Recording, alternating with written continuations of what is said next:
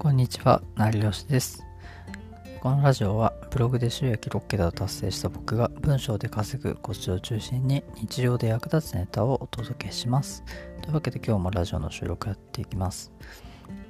で、今日話すテーマは、えー、優れた文章を書けるようになる条件、というテーマでお話しします。で、まあちょっと本題に入る前に少しあのお話ししたいことがあるんですけどあの自分で役立つような発信ができないっていう人はいると思うんですけど、まあ、そういう人はひたすらま読者の悩みをま聞いてみるっていうことに、まあ、いわゆる考え方を置くと結構その人の役に立つ発信っていうのがまできるようになる。こう人の役に立つような、まあ、行動ができるようになるんじゃないかなと思うんですね。ちょっと急にあのあの何の話だっていうふうに思うかもしれないんですけどでちょっとあのなんでこの話をするかっていうとあの僕自身も結構そのまあネタはたくさんあるんですけど今なんかすべきこのタイミングで今すべきネタは何なのかっていうことにちょっと悩む時とかってあるんですよね。で、まあ、この場所でいやなんかこの話をしてもなんかあんまり役に立たないんじゃないかみたいにちょっと思うことって結構あったりしてでまあそういう時ってなんか結局なんかその自分のまあ経験からなんかいろいろ発信とかまああのなんか本をまあ書くとかなんか記事を書いたりとかまあするっていうことをなんかやるんですけどでまあそうじゃなくてあの基本的にその読者の、ま悩みっていうのを、ま聞いてみることによってで自分のその今発信すべきことっていうのが結構明確になるんじゃないかっていうことを言いたいんですね。でまあ人ってそのなんか発信するあのネタとかがないとその逆に相手の話を聞くようになるっていう傾向があると思うんですね。まあ、だからこそその相手の話を聞くような、まあ、人っていうのは結構なんかその悩み解決っていうのを、まあ、うまくできる、まあ、プロなんじゃないかなというふうになんか僕も思っていてで、まあ、やっぱり自分主体の話とかばっかり、ましてしまう人っていうのはそういうのが、まあちょっとあまり得意じゃないんじゃないかなというふうに思うんで、まあ、もしなんかあのもっとなんか人の悩みを解決できるなんかまあプロフェッショナルになりたいとかって思ってるんだったらやっぱりその相手の話を聞くようにする習慣っていうのを身につけといた方がいいんじゃないかなっていうふうになんかちょっとたまに思ったりします。で、まあ、ちょっとテーマと、えー、変わるんですけどお客さんを増やすあの文章を書ける人っていうのは、まあ、聞き上手な傾向にあるんじゃないかなと思うんですね。なんでかっていうとどういう文章を書いた方がお客さんを増やすことにつながるのかっていうことを考えるからですね。でそうすると、まあ、常に読者の悩みとか、まあ、何が悩んでるのかとかっていうことをよく考えるからですね。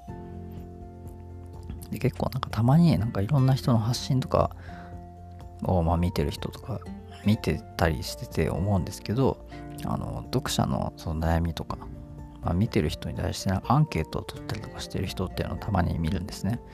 やっぱアンケートを取ってるってことはそれってあのどういう今悩みがあったりなんかニーズがあるのかっていうことをあの調べてると思うんですね。でということは、まあ、それをやることによって、まあ、次はじゃあ自分はどういう手を打った方がそのよりニーズがある、まあ、なんか行動ができたりそのどういう記事を書いた方が結構需要があるのかっていうことが結構わかると思うんですね。で、結果的にそのお客さんを増やす文章を、ま、書くことにできるってことにつながるじゃないですか。で、やっぱりそういう人っていうのは結果的に聞き上手なやっぱ人が多くて、まあ、そういう傾向にあるっていうことになんとなく最近を感じた。最近そういう傾向があるんじゃないかなっていうふうに、ま、感じたっていう話ですね。でちょっとあの前置きが長くなったので、あそろそろ本題に入っていこうと思います。で、ズバリ、えー、まあ、本題なんですけど、お客さんを増やす文章を書ける人とは、という、えー、ちょっとテーマでちょっとお話しします。でまあ基本的にお客さんを増やす文章を書いてる人っていうのはあの好奇心が旺盛読書量が多い趣味が多い旅行が好き関心が強いとかまあこんなまあ結構特徴があるのかなというふうに思っていてでなんか特になんかすごいいわゆるなんか稼いでる人とかもそのすぐあの今やってることになんか飽きてしまっていろんなスキルをま身につけるっていうことに結構シフトしてる人っていうのはやっぱり目立つなっていうふうに思うんですね。でやっぱそこからまあまあ飽き性でもあるのかなっていうふうにはちょっと感じたりはしたんですけどでそのいろんなそのスキルを身につけるって言ってもそのなんかまあ古臭いなんかそのスキルっていうとちょっとあれイメージがちょっとあれなんですけどまあ、結構新しいことにまあ結構興味を持ってでその新しいことの発信とかなんか、まあ、勉強したりとかしてるっていう人が結構多いのかなともやっぱ同時に思うんですよね。で基本的にまあやっぱり、まあ、そういう人っていうのはやっぱりそもそもその行動自体が、まあ、文章という、まあ、以前にお客さんを増やす行動をしてるんじゃないかなというふうに思うんですね。で結果的にその最新の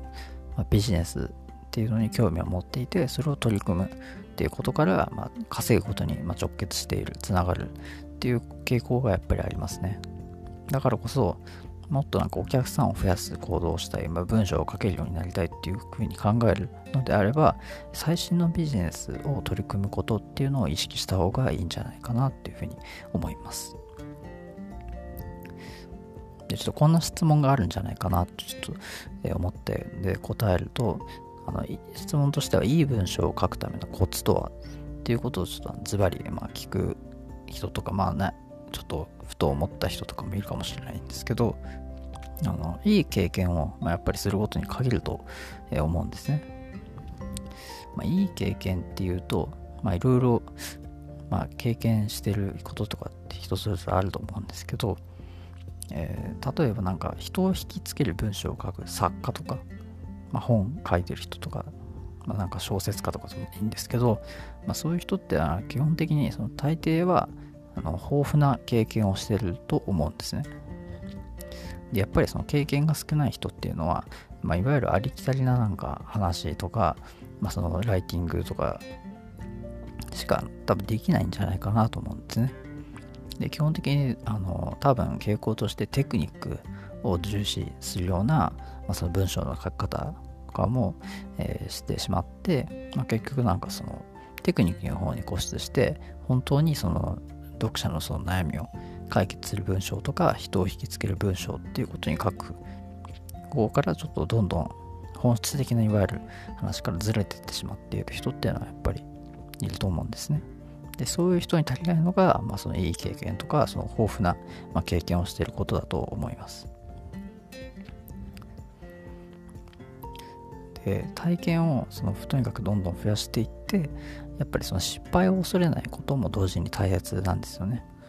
失敗を恐れているとやっぱりどうしても体験って増やせないと思うんですよね。でぶっちゃけなんか僕も結構なんかいやなんかこれちょっと失敗したくないなっていうふうになんかやるときって思うんですね。絶対なんかちょっとまあそのなんか思考のなんかこ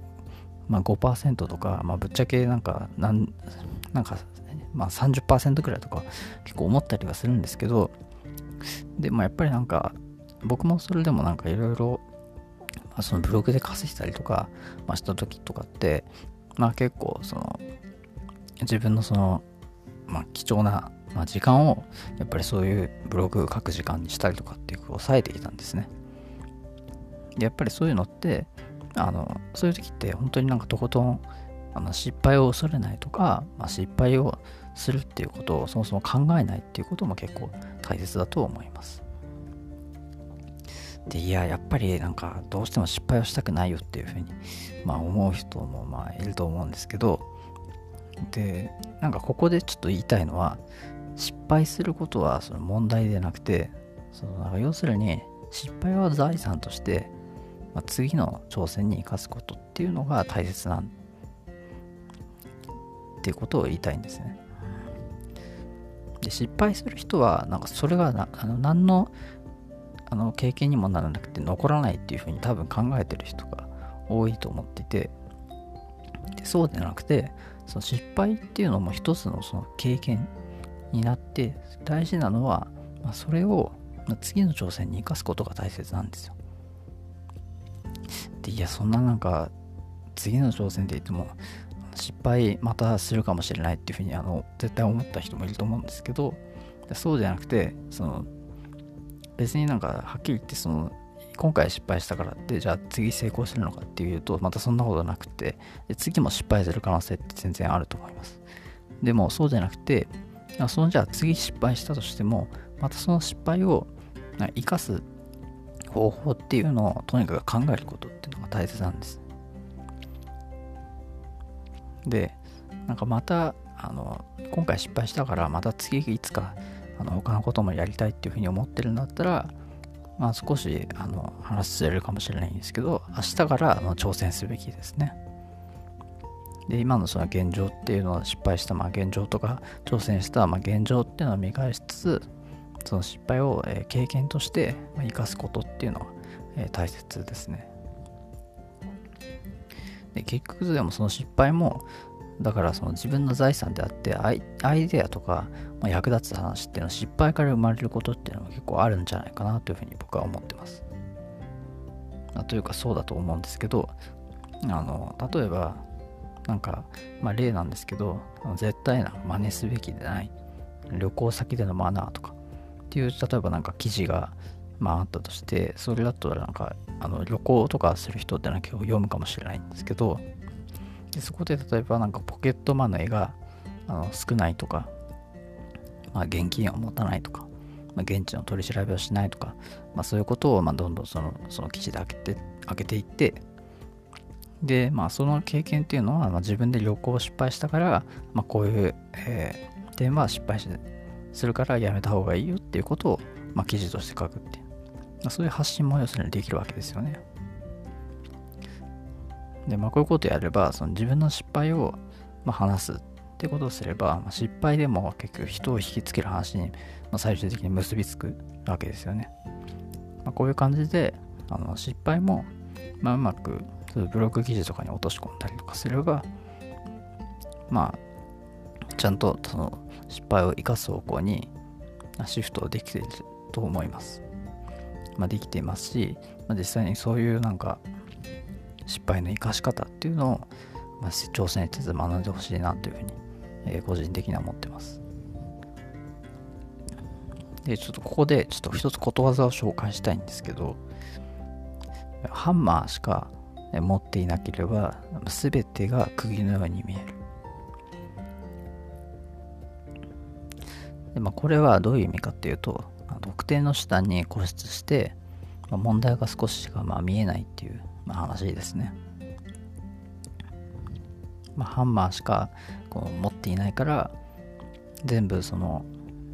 何かしらやることが全部、まあ、釘のようにも見える、まあ、ハンマーでその釘を打ちつけるっていう行為、まあ、しか見えなくなってしまうっていうことですよね。でまあここであの、まあ、この人はハンマーしか持っていないってからその、まあ、手段まあ、特定の手段釘をつけるっていう手段に固執して、まあ、そこしか、まあ、問題が見えないってことですよね。まあでもそのいろんななんか工具とかもし持ってたりとか、まあ、手段が広かったら自分のその持ってる武器っていうのが広かったら、まあ、他の、まあ、行動とかっていうのもできるようになるわけですよね。で、だから、ここで多くの経験を積んでおくとか、手段を持っていれば視野が広がって、その問題解決の方法とかっていうのもどんどん増えてくるわけですね。だからこそ、まあ、失敗を恐れずにいろんな経験をしてほしいっていうことを言いたいわけです。で今回の話は、まあ、これで以上なんですけど、まあ、まとめると、まあ、優れた文章を書くなら、まあ、いい経験をしようっていう話ですね。でちょっと深掘りすると、まあ、失敗の経験はとにかく財産になるっていうことですね。でまあ、ちょっと例えば、えー、ここで例えで例を出すと、あまあ、まずなんかその書き方っていうのが結構、まあ、ここまで話したけど、まあ、ちょっと結局なんかイメージができないっていう人もいるかもしれないんで少し、まあ、書き方の例をお話ししますね。一応流れとしては主張、具体例、主張っていうまあ流れで、まあ、お話ししようと思います。まあ、実際こういう書き方をすれば、あの、結局なんか筋が通った文章ができるんで、まあ、ぜひ真似していただければなと思います。まず主張としては、まず失敗を経験として生かす練習。で、まあ、具体例が、まあ、読まれるブログ記事を書く。読まれるツイートを書く。まあ、聞かれるラジオを作る。営業でうまく受注する。まあ、インスタでバズらせる。まあ、こういうのは全てのいい経験から生まれます。まあ、誰のどういった問題を解決するのかをとにかく考えること。僕の、まあ、場合は、え、旅行先で失敗だけはしたくないという問題、まあ、そういう悩みを持ってる人の悩みを解決することで、え、シフトします。でじゃあ、まあ、どういった準備をすればいいのか